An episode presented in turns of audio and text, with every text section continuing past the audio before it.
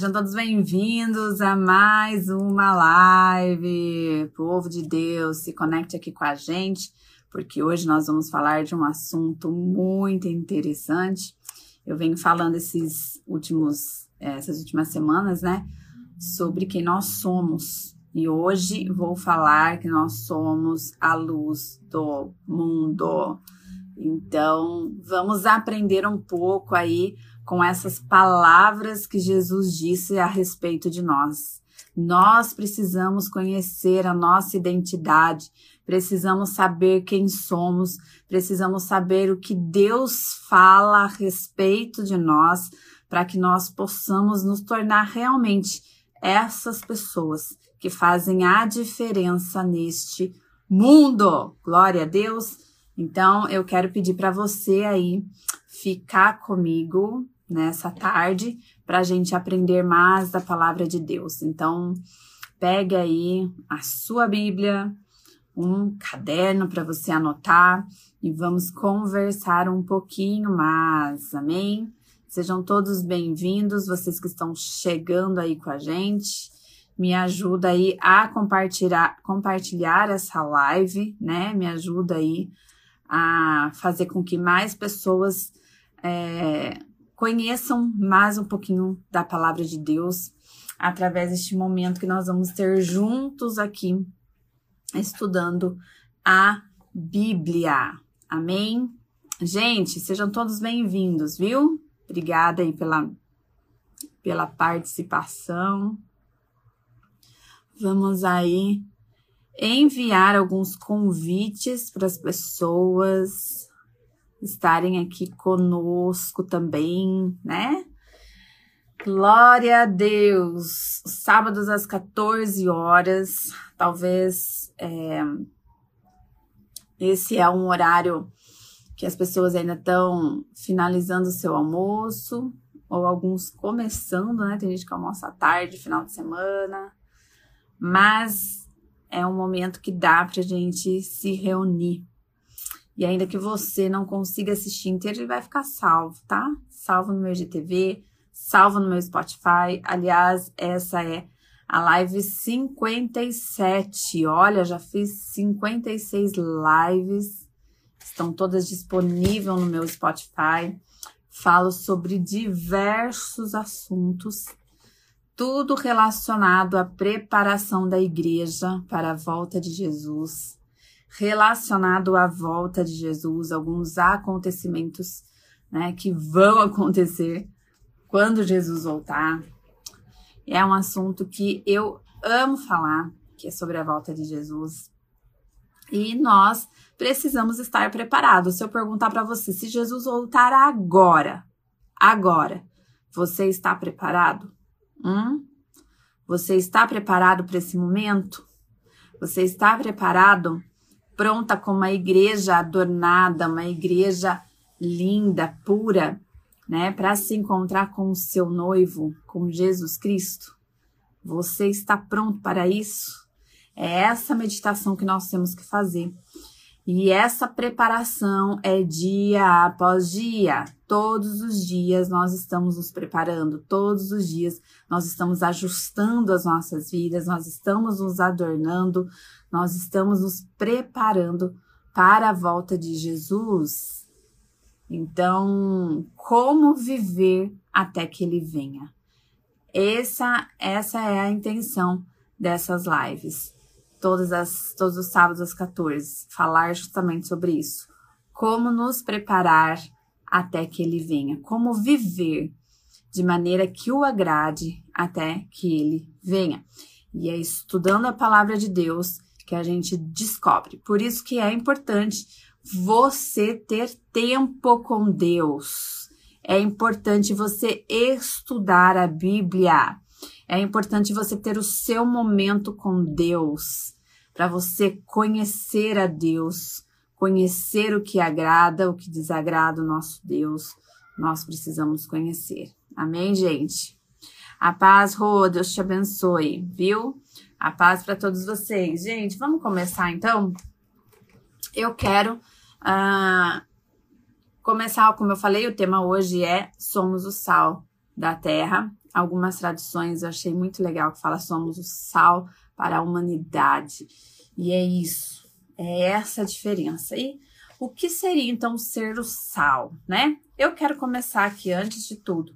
Quero ler essa passagem onde Jesus fala sobre isso. Jesus vai falar sobre isso lá em Mateus é, 5, Mateus 5. Abram aí a Bíblia comigo para nós estudarmos em Mateus 5. Jesus aqui em Mateus 5 ele começa fazendo um sermão, né? O sermão da montanha, que é o sermão que fala sobre o reino de Deus. E ele vai falar aqui a partir do verso 13. No verso 13, ele vai dizer assim, ó. Então, anotem aí para mim, por favor, nos comentários. Mateus 5, 13, tá bom? Mateus 5, 13. Diz assim a Bíblia, ó. Vós sois o sal da terra. E se for, e se o sal for insípido, com que se há de salgar? Para nada mais presta, senão para ser lançado fora e ser pisado pelos homens. Eu vou ler essa outra versão aqui, que eu gostei também bastante dessa versão. Aqui, ó, diz assim: vocês são o sal para a humanidade. Mas se o sal perde o gosto, deixa de ser sal e não serve para mais nada. É jogado fora e pisado pelos homens, é, pelas pessoas que passam. Então, olha só, nós vamos acompanhar algumas coisas aqui para nós entendermos em relação a isso, tá? Primeira coisa que nós precisamos entender: o sal ele tem capacidade de servir para conservação. Hoje nós temos aí a geladeira, temos freezer, né?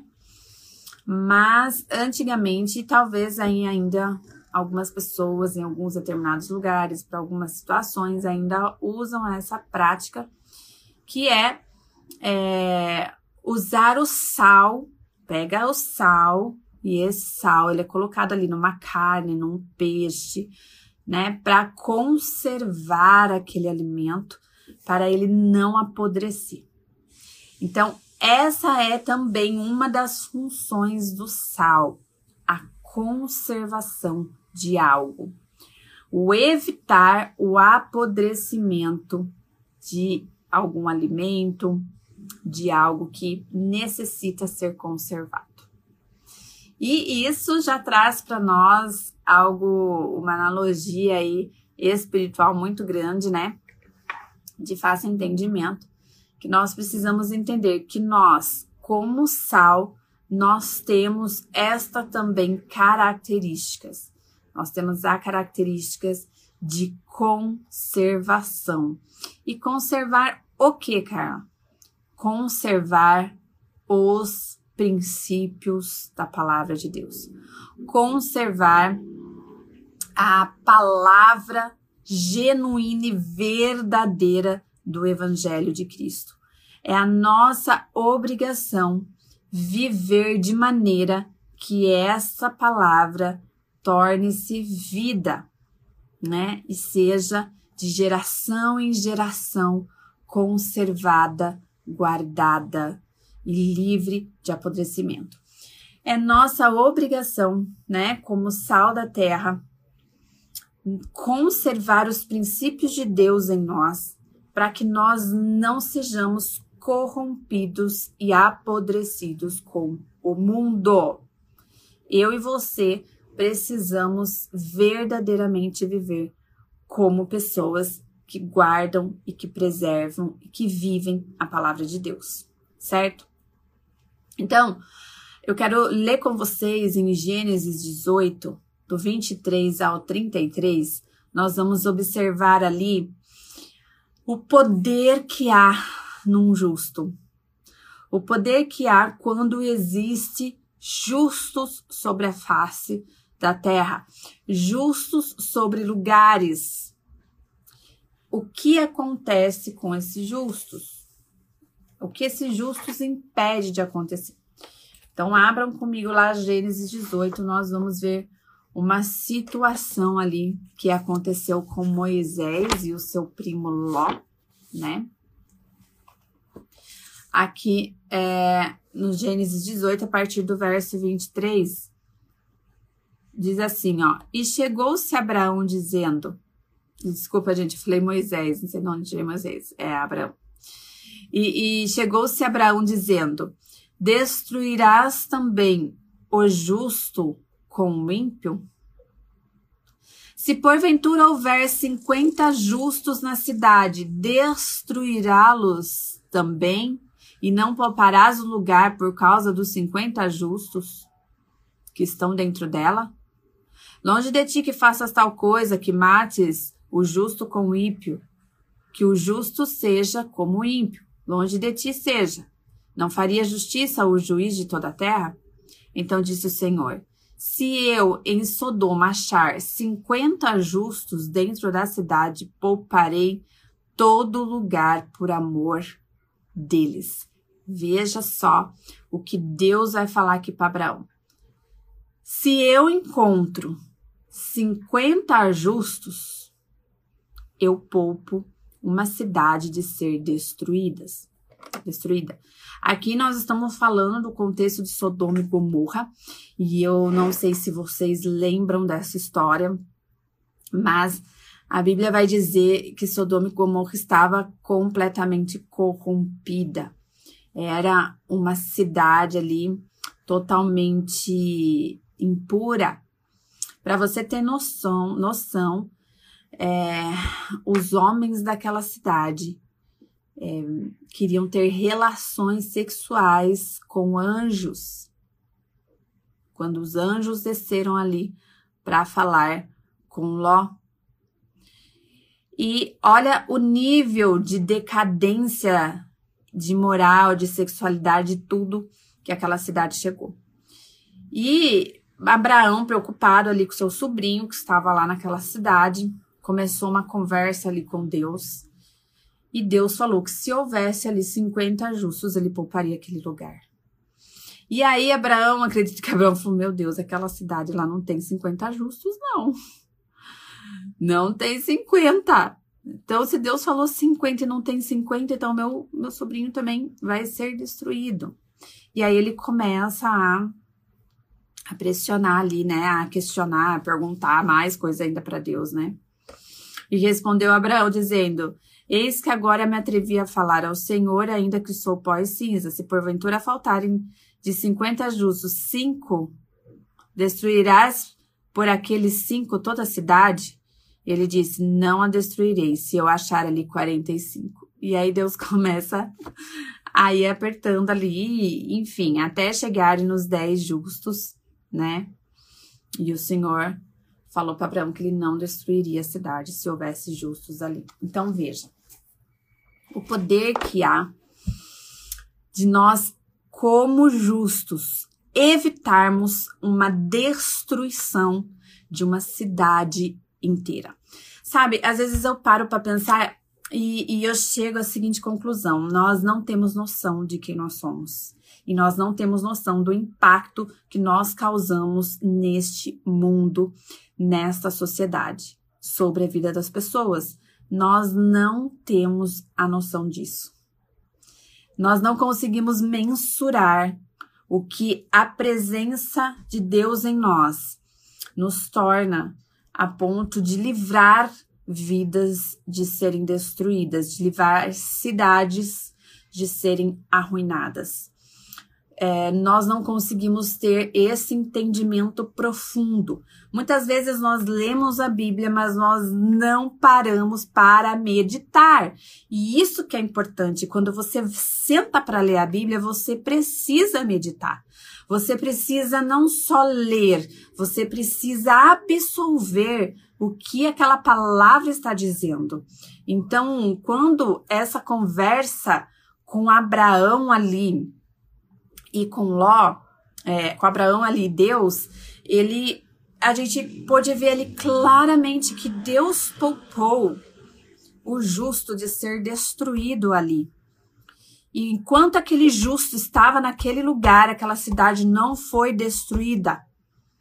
A misericórdia de Deus foi estendida sobre a vida de todos aqueles moradores enquanto o justo estava ali presente.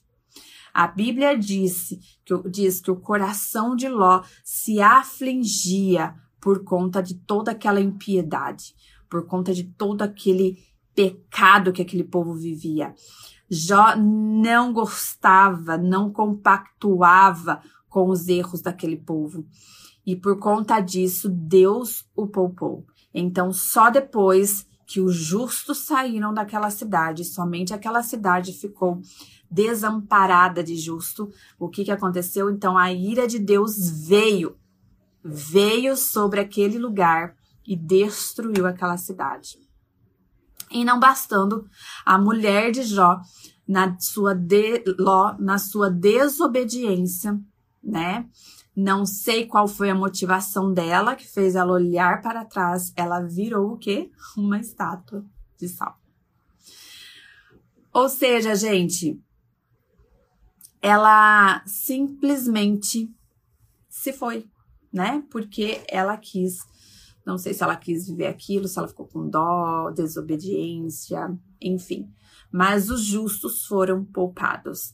Então veja, o quanto é importante, o quanto é importante. Nós temos essa consciência, essa consciência de quem nós somos e as consequências que se geram através de nós.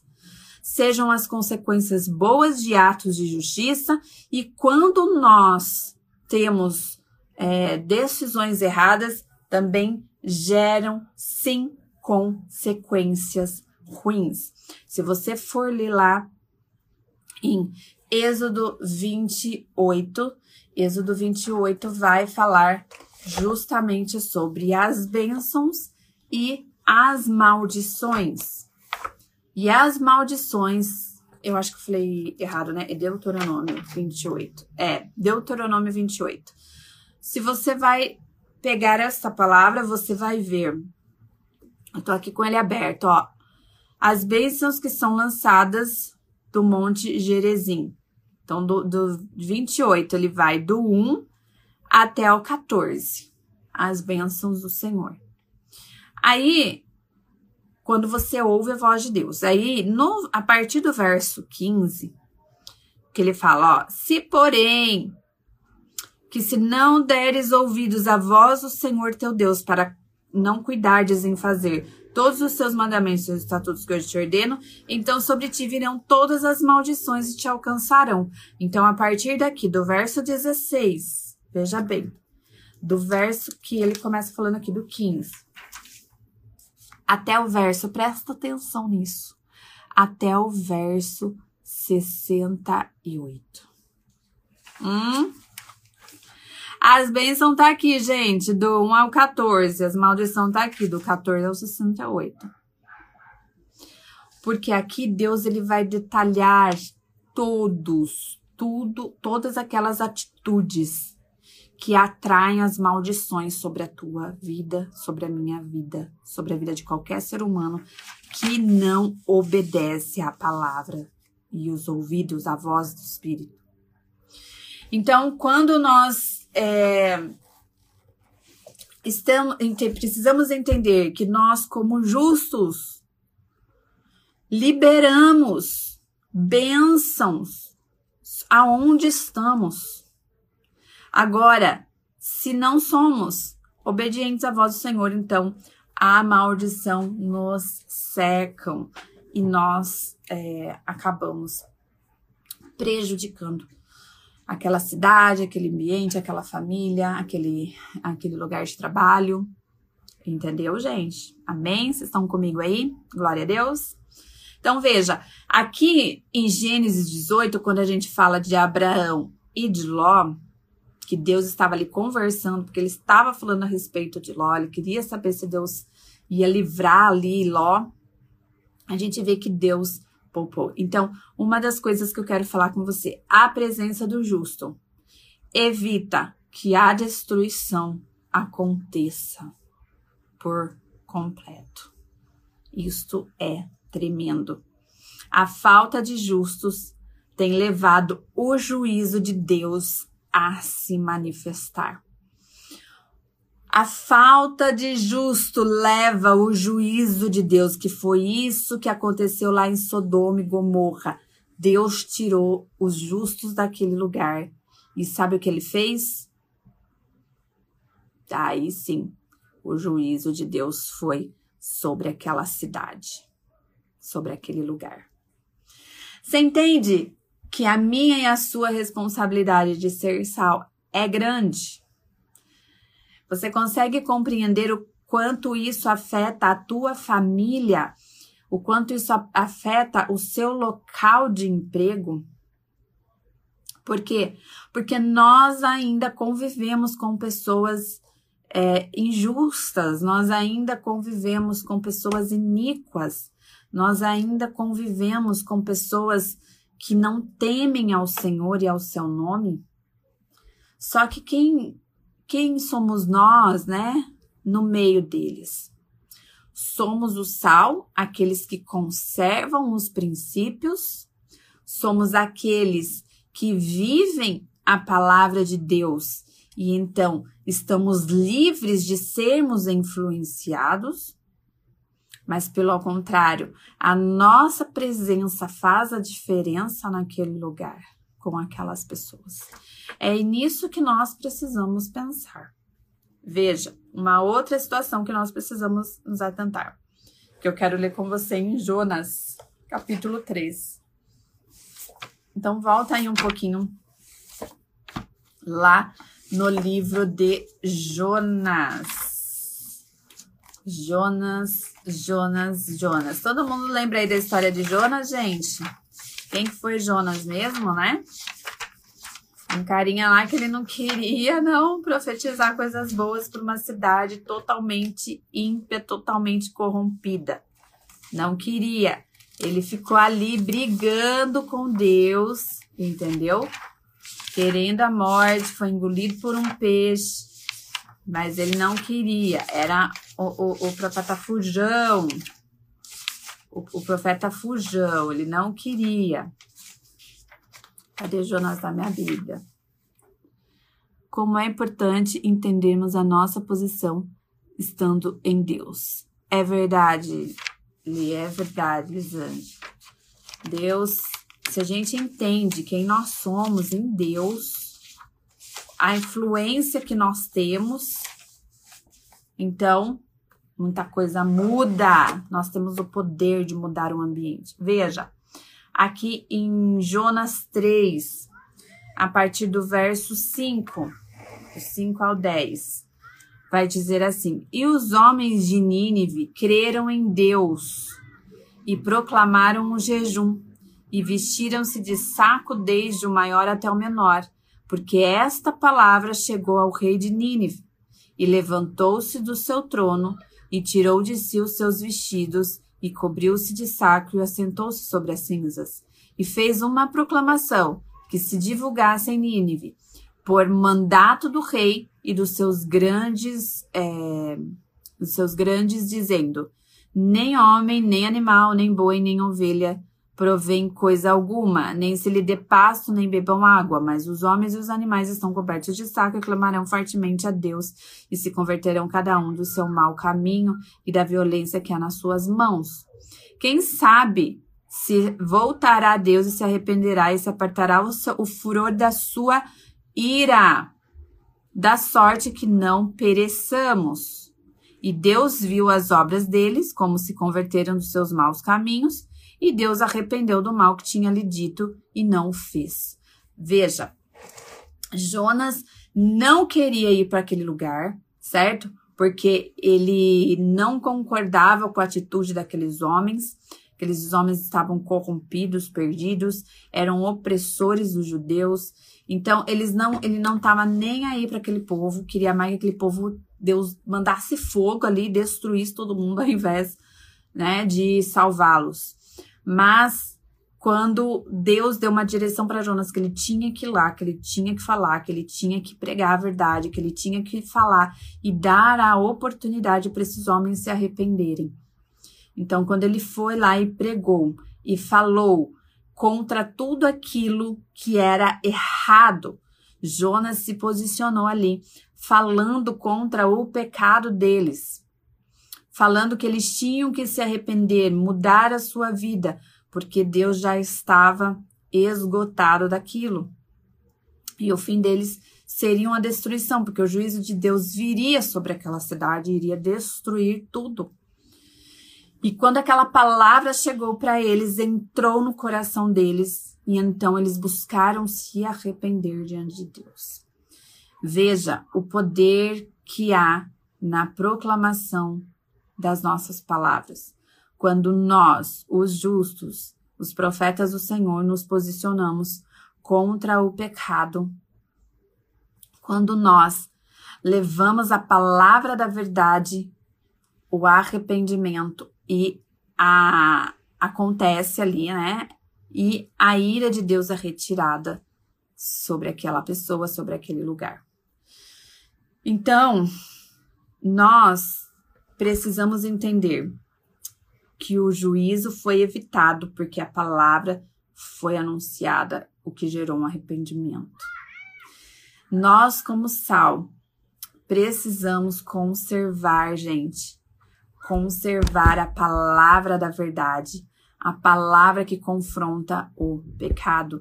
Por quê? Porque isso faz diferença não só das nossas vidas que estamos guardados contra a corrupção do mundo, mas para a vida daqueles que estão vivendo na corrupção, aqueles que estão vivendo no pecado. Então, quando eles recebem a palavra, então eles são livre, livres, libertos da ira de Deus, porque a manifestação do arrependimento acontece.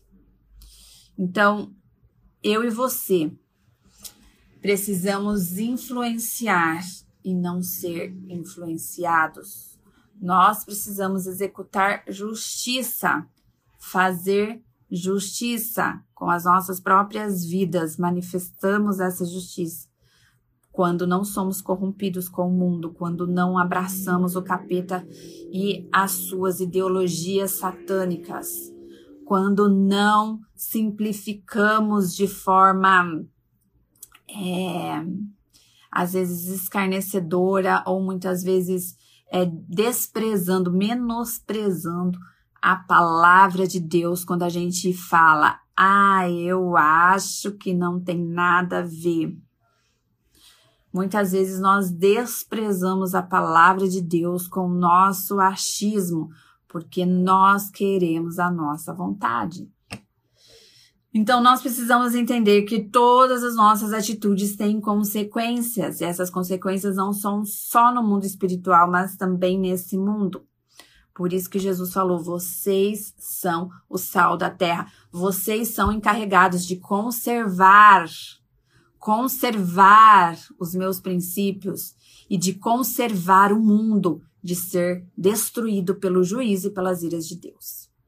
E é por isso que nos últimos tempos quando Jesus vai falar lá em Mateus 24 que o amor de muitos se esfriará e haverá muitos ódios, né? Pais contra filhos, e haverá filhos contra pais, nação contra nação. Quando tudo isso estiver acontecendo, quando a iniquidade estiver acontecendo, como nos tempos de Noé, onde todos estavam ali corrompidos.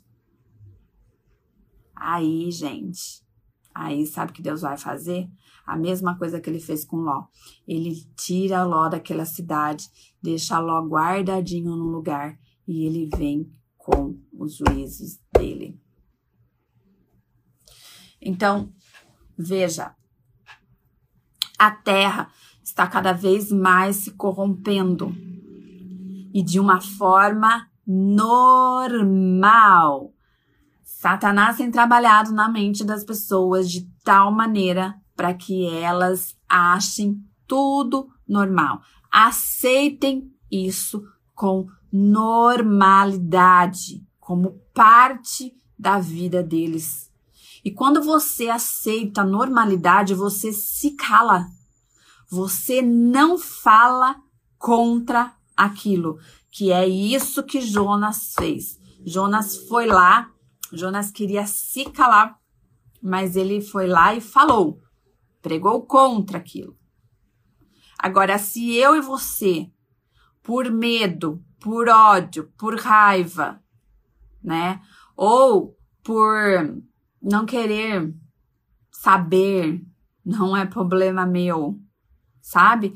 Qualquer coisa desse motivo, você simplesmente se calar e não denunciar o erro, não denunciar o pecado, então você não está cumprindo o seu papel como sal da terra.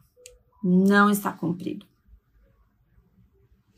Você está permitindo, permitindo com que a corrupção avance. Você não está sendo a diferença na terra, você não está salgando para a humanidade. E aí o mundo chega com as suas pecaminosidades, com as suas corrupções, e aí a gente acaba achando normal.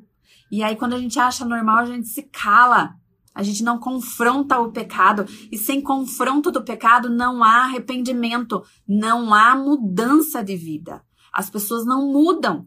As pessoas continuam praticando seus pecados achando que estão certas, estão indo para o inferno achando que estão fazendo a coisa certa.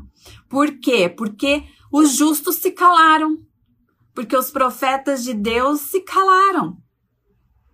Ninguém confrontou o pecado e ninguém ensinou aquele povo que a ira de Deus vem sobre isso. Precisamos entender a nossa importância no mundo. Precisamos entender o quanto nós fazemos a diferença, sabe? Quando você é adolescente, você que tem um emprego, que chega num lugar, você que vai fazer uma visita na tua família. Quando você chega, o ambiente precisa mudar. Quando você chega, as pessoas precisam falar: ih, chegou a crentinha. Vamos parar de falar dessa roda de conversa aqui. Vamos mudar aqui o celular, que não dá para ver essas coisas porque Fulano chegou. Será que nós temos sido essas pessoas que chegam e, e constrange quem está ali? Eu lembro até hoje uma situação com uma prima minha, quando ela se converteu, a gente era tudo novinho, né? Tudo adolescente pré-junior, adolescente assim, ela foi uma das primeiras que se converteu. E eu lembro que quando ela chegava, a gente tava ali falando besteira, né? Falando é, coisas nada a ver, assim, ela chegava, eu lembro até hoje. Todo mundo falava, ela chegou, para de falar, vamos mudar de assunto. E é assim. E é assim, ela constrangia aquele lugar ela constrangia, aquilo me marcou, porque eu tinha que ficar pensando, meu Deus, o que eu vou falar aqui né, é contra, né, tá errado. Então, ela chegava, ela fazia eu pensar, ela fazia todo mundo pensar que aquilo era errado. E, e assim tem que ser até hoje, quando eu chego no lugar, a pessoa sabe ah, é ela que tá chegando, é ela que não gosta disso, ela que não gosta daquilo, é ela mesmo. Eu e você temos que ser essas pessoas que chegam e espalham a roda, que muda a conversa, que constrange a pessoa com, com o pecado dela. Entende, gente? Isso é no dia a dia. No dia a dia tem que ser assim, na nossa rotina, nos nossos ambientes os quais nós vivemos. Aquele adolescente que está na escola, né? Que muitas vezes o, o professor ali quer falar alguma coisa, daí ele fala: hum, não posso falar isso porque a crentinha tá ali. É, deixem que chame a gente de crentinho, não tem problema, não. desde que a gente mude o ambiente, desde que a gente chegue e se porte decentemente com as nossas roupas, que a gente chegue nos lugares bem vestido, no sentido cobertas, né? Não expondo os nossos corpos e quando a gente chega naquele lugar, faça com que aquelas que estão vulgares olhem para nós e falem: hum, peraí. Façam elas refletir se a conduta delas também estão certas ou estão erradas. Nós precisamos salgar. Nós precisamos fazer a diferença aonde a gente está. E Jonas foi lá e anunciou. Uma outra coisa que nós precisamos fazer também é a interdição. Aqui em 1 Timóteo, quero ler com vocês aqui. 1 Timóteo 2, verso 1 e 2, diz assim. A de, a de mo, uxa, peraí. Calma. Ademoestote, é uma palavra, né? Difícil. Pois, antes de tudo, que se façam deprecações, orações, súplicas, né? Intercessões e ações de graça por todos os homens. Então ele vai falar assim, ó, antes de tudo, vamos orar. Antes de tudo, vamos interceder. E ele continua falando aqui no verso 2: pelos reis e por todos os que estão em eminência, para que tenham uma vida quieta e sossegada em toda a piedade e honestidade. Por quê?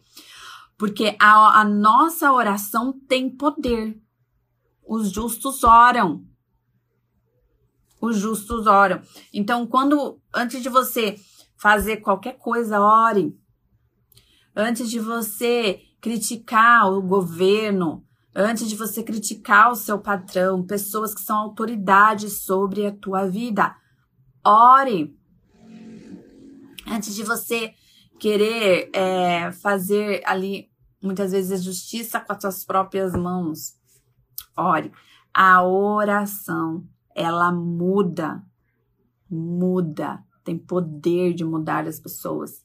Sabe, se você tem alguma pessoa que está sofrendo alguma coisa, está distante do Senhor, ore, a sua intercessão livra aquela pessoa. Você é um sal quando você ora. Você está livrando, conservando a vida daquela pessoa. Sabia disso? Você sabia disso que muitos livramentos que você teve foi porque alguém orou por você? Alguém apresentou você nas madrugadas, alguém intercedeu pela tua vida e o livramento veio, o livramento de um acidente, de uma morte, o livramento do caos, veio porque alguém orou por você. E você tem orado por alguém?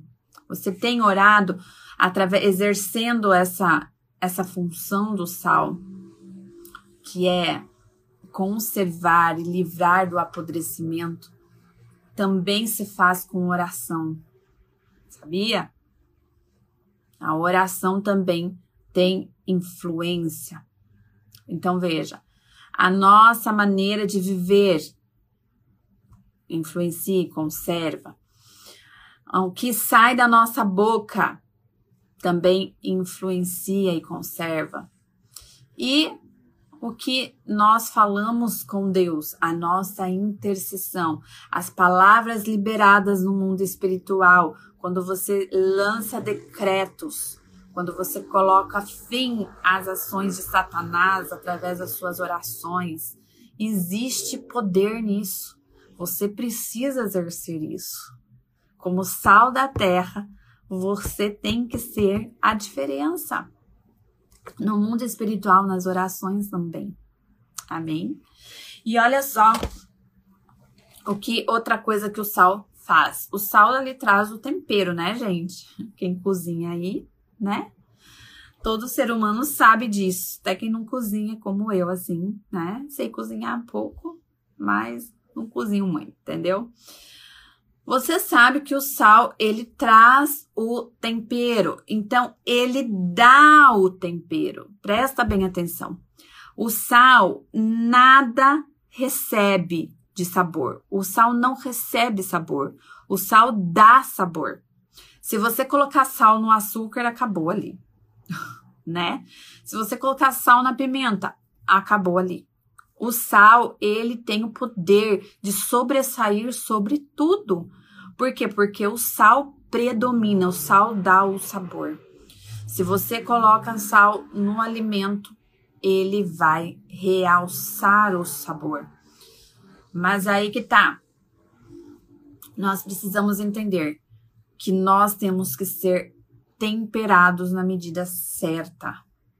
Entendeu? Nós temos que ter esse tempero na medida certa. Deixa eu ver que alguém falou aqui comigo. Testemunha viva, exatamente. Então, veja. É, o tempero, ele vai trazer o que, gente? O, o equilíbrio, né? o equilíbrio. Você já comeu alguma coisa sem sal e depois você comeu com sal? A diferença que dá a, a, é uma diferença absurda. O sal ele tem esse potencial de extrair o melhor daquele sabor. Olha, não é? O sal, quando você coloca ali num arroz, numa carne, né? Quando você coloca o sal ali, aquilo dá um, realça o sabor, você pega o melhor daquilo, né? Ele, ele extrai o melhor. Eu e você temos que ser essas pessoas que extraem o melhor do lugar, do ambiente, das pessoas, sabe? Nós temos que ser esse tipo de pessoas que, com o tempero certo, a gente consegue extrair o melhor. Eu quero ler com vocês aqui é, Colossenses uh, ah, 4. Colossenses 4. 6. Você quer ver uma coisa? Nosso amado apóstolo Paulo vai dizer: Isso, o sal tem que ser na medida certa. 4, 6 diz: A vossa palavra seja sempre agradável, temperada com sal para que saibais como vos convém responder a cada um. Olha só o que o apóstolo Paulo vai falar: que nós devemos, é, a nossa palavra deve ser agradável, nós devemos saber como falar com cada um. Entendeu? Temperada com sal. O sal ele traz o equilíbrio. Eu e você precisamos ser pessoas equilibradas. Amém? Pensou, pessoas sensatas. Pessoas que sabem falar. A pessoa que chega no ambiente e ela consegue harmonizar aquele ambiente. Ela, ela consegue pacificar aquele ambiente. Ela consegue extrair o melhor daquele momento. Você convive com pessoas que aquele momento ela consegue fazer um momento inesquecível, ela consegue fazer daquele momento um melhor momento, um, uma situação, às vezes um encontro que era só um bate-papo nada a ver, se transforma num momento maravilhoso de aprendizado, um momento de edificação, um momento que muitas vezes muda a sua história. É isso. O, o sal da terra ele tem essa função de equilibrar. Nós, como sal da terra, temos essa função sabe? De trazer equilíbrio. Eu, eu vou saber me portar, me comportar, eu vou saber tratar as pessoas, eu vou ter temperança, temperamento, é, tempero do sal no ponto certo. Entende? Essa é mais uma função aí, ó. Quando ele fala aqui, ó, para que saibais como é, vos convém responder a cada um. Gente, cada um é cada um. Você não pode colocar todo mundo no mesmo saco e tratar todo mundo igual. Nós precisamos saber responder a cada um, nós precisamos ter conhecimento para saber como responder, saber falar, dar uma orientação certa, né? Não exagerar nas coisas. Então, essa é uma das coisas que o Sal faz. Marcos 9, 9,49, veja só. Jesus vai falar aqui, Marcos. Então, Marcos 9, 49. Diz assim, ó. Porque cada um será salgado com fogo, e cada sacrifício será salgado com sal. Então, aqui a gente está falando sobre um, um ambiente. Antes aqui, Jesus estava falando a respeito dos escândalos. Os escândalos, ai daquele qual vieram os escândalos, né? Então, ele vai falar assim: chegará um momento onde é, o, o sal será salgado com sal, seremos salgados com fogo, quer dizer, e cada sacrifício será salgado com sal. Então, Deus, quando Ele olhar para nós, o que é que Ele vai encontrar? Que tipo de sal Ele vai encontrar? Que tipo de, de, de sacrifício ali Ele vai se agradar? Hum? É nisso que nós precisamos pensar, é nisso que Jesus falou e a gente precisa meditar no que ele falou. O sal demais, presta bem atenção, quando você salga uma coisa mais do que deveria salgar, você põe as pitadas a mais do que deveria colocar. O que que acontece, gente? Sobressai o gosto ou o sal? Sobressai o sal. E a gente precisa entender algo. Jesus quer que a gente traga o sabor para as pessoas e não que a gente sobressaia. Ou seja, nós somos o sal, nós não podemos nos exaltar. Não pode aparecer a gente. Tem que aparecer o sabor de Cristo. Vocês estão entendendo a minha analogia aqui? Entendeu? Que tem que sobressair a palavra, é a verdade, é os princípios de Cristo, é o amor de Cristo e não quem eu sou. E não quando eu quero me autopromover. Entendeu, gente? Porque tem uns salzinhos aí da terra que quer aparecer demais, né? Que é a glória para ele, que é a fama, que é o reconhecimento. Então, não pode salgar demais. O que tem que sobressair é o sabor. Então, as suas palavras, quando você fala, as suas atitudes, quando você age, o que, que vai sobressair? Cristo na sua vida. As pessoas vão olhar para você e falar: Nossa, não vão falar, como a Carla é o máximo. Não, vai falar como Deus age na vida dela. Como eu vejo Deus na vida dela. Entende, gente? Não adianta você querer ficar entuchando, enchendo a pessoa, colocando sal demais. Entendeu? Você precisa ter o equilíbrio. O equilíbrio. Tá bom? Sal de menos. Sal de menos também é um problema, né, gente? Porque sal de menos, o que que acontece? Tira o interesse dos outros. Aliás, o sal demais também tira o interesse de comer a comida, na é verdade. Se você salga demais, fala, nossa, não dá para comer isso aqui. Sai fora.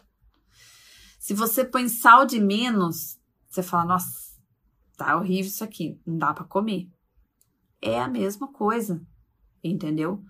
Nós temos que, é, nós não podemos tirar o interesse das pessoas em conhecer a verdade, em conhecer Jesus Cristo. Nós somos o sal, nós somos a diferença. Então, quando você chega num ambiente, você não pode ser omisso. Você não pode ser irrelevante. Você não pode ser aquela pessoa que não dá sabor nenhum. Sabe? Tipo, você chega num lugar lá e o bicho tá pegando.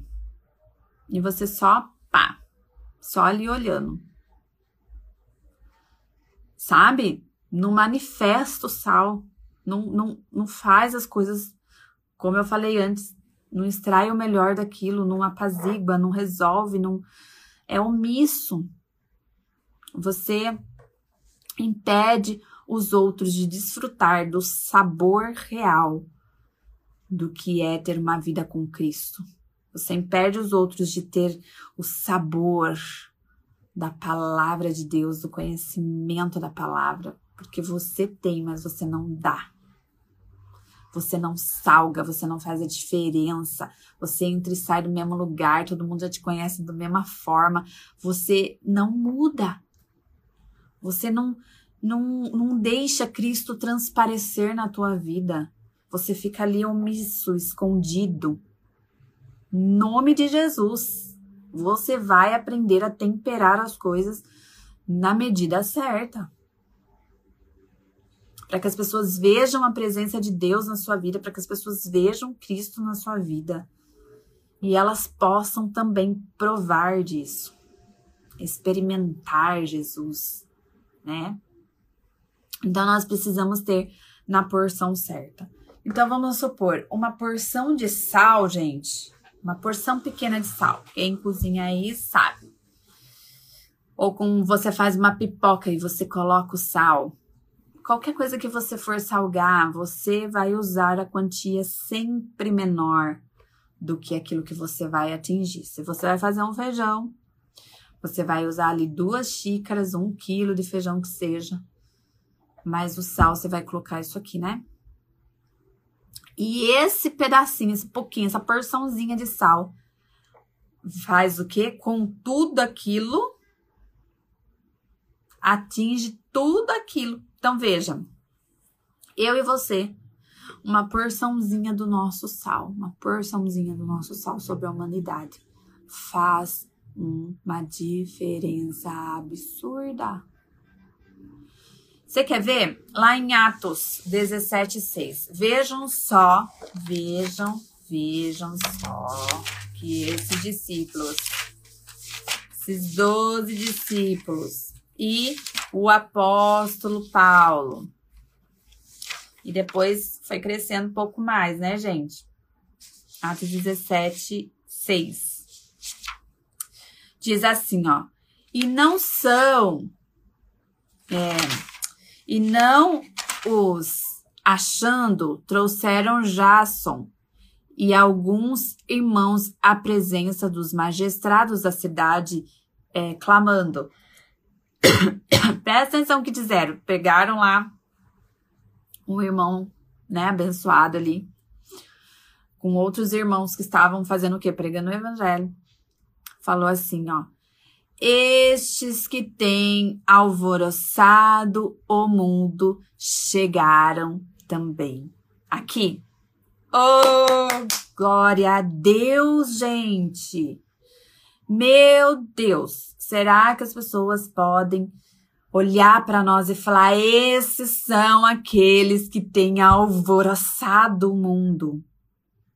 Esses são aqueles que têm chego e as curas acontecem, as libertações acontecem, é, as restaurações de casamento, de relacionamento com os filhos acontecem, sabe? Será que nós somos essas pessoas que nós chegamos e o mundo, o mundo fica alvoroçado, as coisas acontecem, o diabo e seus demônios e os representantes do inferno ficam furiosos, querendo nos prender, querendo nos parar, porque nós estamos fazendo a diferença. É isso que a gente tem que pensar. Ou nós somos aquelas pessoas que recebem a influência satânica e concordam com o mundo e vão fazer aí os seus músicos gospels que vão fazer show com pessoas depravadas. Que tipo de cristão nós somos? Aqueles que alvoroçam o mundo ou aqueles que se associam ao mundo? E aqui Jesus fala que nós precisamos ser o sal. Nós temos que ser a diferença e nós temos que agir como esses irmãos aqui, ó, que chegaram e eles alvoroçaram. A fama deles, eles eram conhecidos como aqueles que aonde chegam causam tumulto. Mas não é um tumulto de revolta ou de atos é, depreciativos. São tumultos de cura, de libertação, de transformação de vidas. São aqueles que se posicionam contra, né? Contra a impiedade, contra a injustiça. É esse tipo de pessoa que nós temos que ser. É esse tipo de fama que nós temos que ser. Ah, a Carla, a Carla é aquela certinha, que tem que ser isso, que tem que andar desse jeito, que tem que, entendeu? A Carla é aquela que onde ela chega, é, milagres acontecem. Glória a Deus, eu recebo. Nós temos que ter esse tipo de fama. O mundo tem que nos odiar. A Bíblia vai dizer isso, Deus vai dizer, Jesus vai dizer que nós temos que ser odiados do mundo. O mundo vos odiarão por causa de mim, Jesus falou. A Bíblia vai dizer lá em João que se vocês são amigos de Deus, vocês são inimigos de Deus. Se vocês são amigos de Deus, o mundo é seu inimigo. O mundo tem que nos odiar, o mundo não tem que nos amar, nos aceitar e achar lindo. Não. O mundo tem que nos odiar, mas hoje tem muita associação com o mundo. Entende, gente? Então nós precisamos urgentemente nos posicionarmos como sal dessa terra. Nós temos que influenciar. É um pouco de nós, são as nossas atitudes no dia a dia. É quando a gente fala não pro pecado, é quando a gente faz diferença, quando chega uma fofoca e fala não, não quero falar com isso, vamos lá, vai lá resolver com a pessoa. Você tem que ser a diferença, você tem que ser a luz, você tem que fechar a sua boca para não deixar com que você seja instrumento de Satanás para proclamar a mentira, para falar dessa fofoca. Nós precisamos ser a diferença. Você tem que ter postura. Você tem que ter postura como conversa com as pessoas, como trata as pessoas. É no nosso dia a dia. É o que a gente aceita, o que a gente nega. Entende? É essa diferença que a gente tem que ter. É um pouquinho, é um pouquinho que a gente oferece para as pessoas e que mudam a vida dela. Às vezes você fala assim: "Nossa, eu não fiz nada". E é verdade. Às vezes você vai conversar com alguém, a pessoa fala: Nossa, muito obrigada, porque olha, tô me sentindo mais leve, eu tô bem, agora tô conseguindo clarear. E às vezes você fala: Mas o que que eu fiz? Eu só ouvi, eu só falei aquilo. Mas só isso que você faz com Deus, com permitindo Deus te usar, é o suficiente para Deus trabalhar e transformar aquela realidade daquelas pessoas. E, e muitas vezes a gente guarda para nós, a gente sem sal. Mas olha só, agora algo que a palavra de Deus vai, vai nos dizer. Então, ó, você já entendeu aí, né? Você não precisa de muito, é o que você tem. Dê o que você tem para as pessoas. Dê o que você tem. Se você tem a sua oração para dar, dê. Se você tem a palavra de Deus para dar, dê. Se você tem o amor de Deus para dar, dê, dê o que você tem, tá bom? E algo muito importante que Jesus vai falar e que nós precisamos prestar bem atenção. Ó, ele fala aqui, né, Mateus 5, vocês são um sal para a humanidade, mas se o sal perde o gosto, deixa de, de, de ser sal e não serve para mais nada. Veja, se o sal ele perde as propriedades que o faz ser sal, então ele não serve para mais nada. Entendeu? Veja só é, o que a gente precisa entender. Lá em Mateus 5, a partir do verso 1, é, nós vamos ver ali, nós vamos ver ali Jesus falando do sermão da montanha, né, gente? E lá nesse Sermão da Montanha, ele vai começar a falar posturas que nós precisamos ter. Nós não podemos perder essa propriedade do sal. Nós não podemos perder os nossos princípios. Não, nós não podemos se deixar, nos deixar ser contaminados por esse mundo, porque daí nós vamos perder a nossa propriedade. certo? Como sal. Veja, aqui em 1 Coríntios 15, 1. 1 Coríntios 15, veja aí, ó. Diz assim: Também vos notifico, irmãos, o evangelho que já vos tenho anunciado, o qual também recebeste e no qual também permaneceste. Então, nós recebemos o evangelho puro. O evangelho que veio de Jesus, que passou pelos seus apóstolos, seus discípulos apóstolos, e então chegou a nós através da palavra de Deus. Essa essência pura nós não podemos perder. Nós não podemos perder. Então ele fala assim: permaneça nesses, nessa verdade, desde o início, na pureza, não naquela que você deixou muitas vezes, ai, alguém entrar na sua mente, sabe? Entrar na tua mente e falar, não, mas isso aí não tem nada a ver. Mas viu, ó, você tá muito crente habitolado agora, muito fanático, o que que tem lá? Não, mas no evangelho puro, genuíno, verdadeiro, santo, que Jesus nos apresentou um dia. Nós temos que permanecer neste, neste evangelho puro e verdadeiro, certo?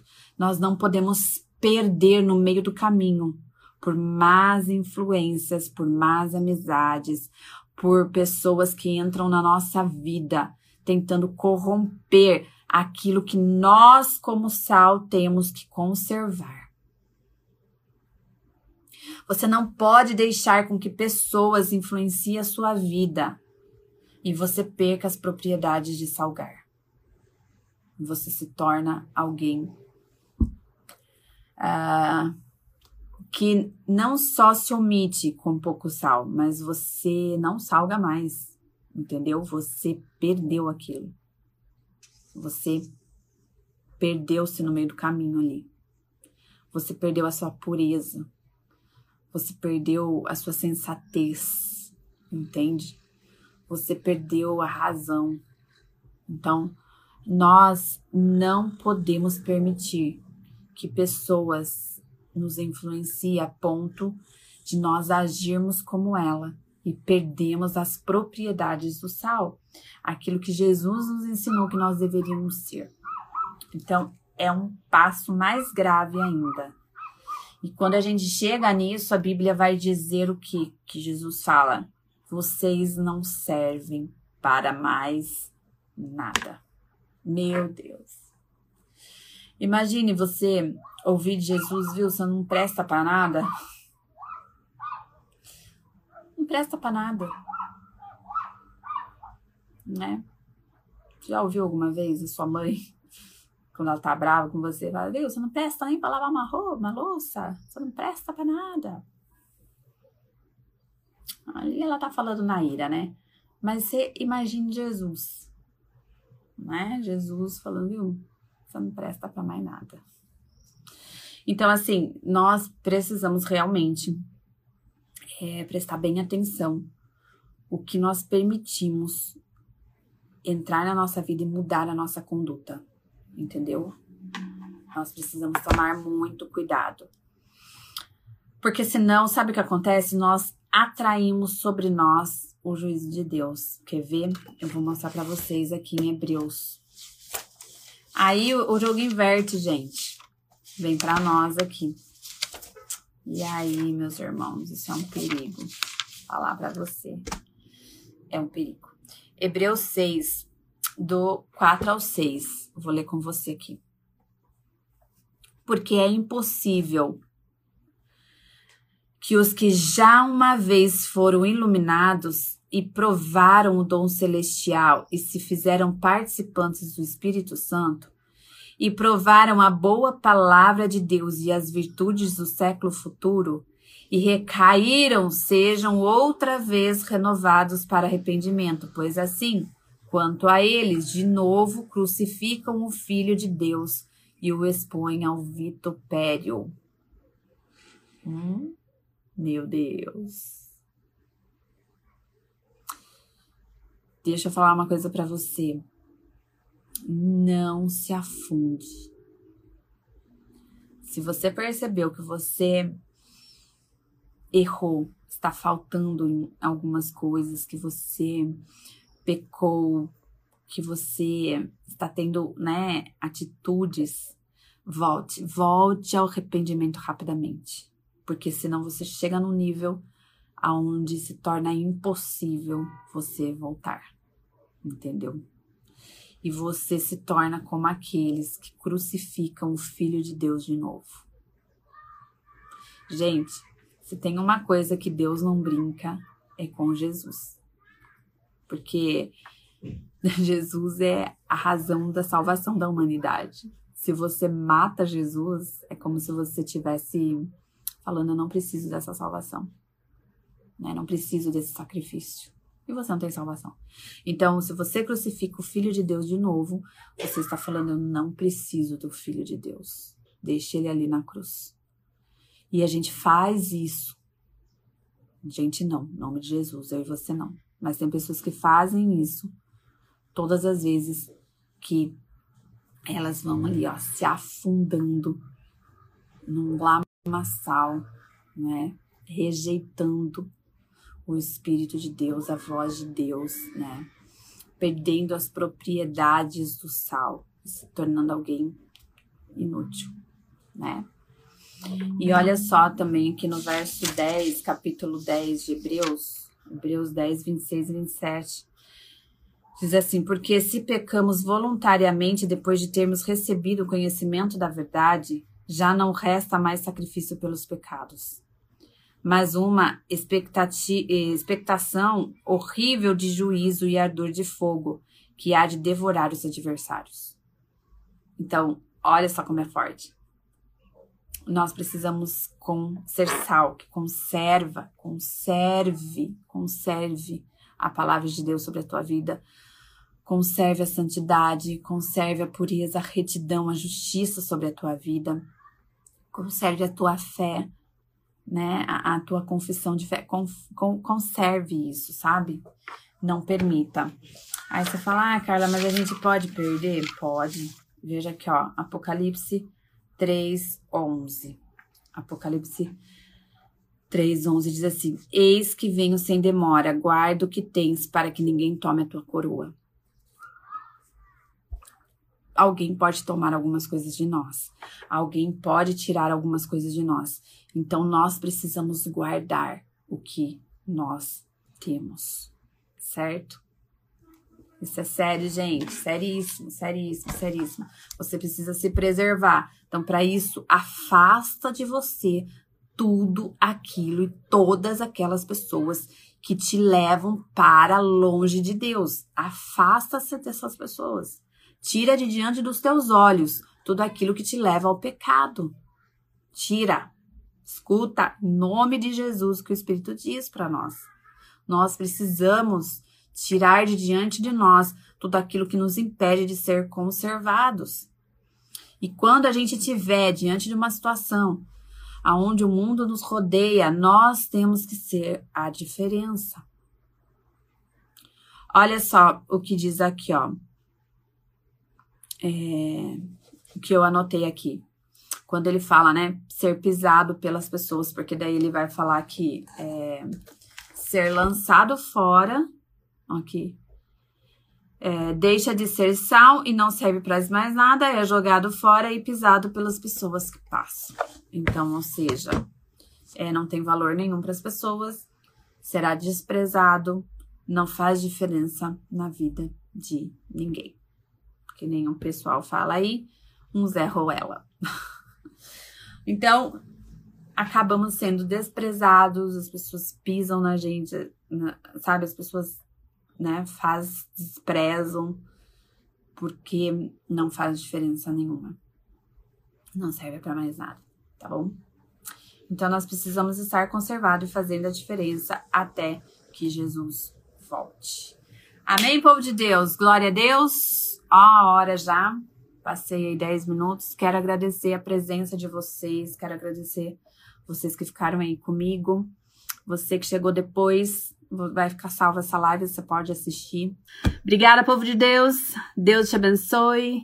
Deus abençoe, Flávio. Obrigada. Deus abençoe, gente. Fiquem com Deus e até sábado que vem, se Deus quiser. Até mais.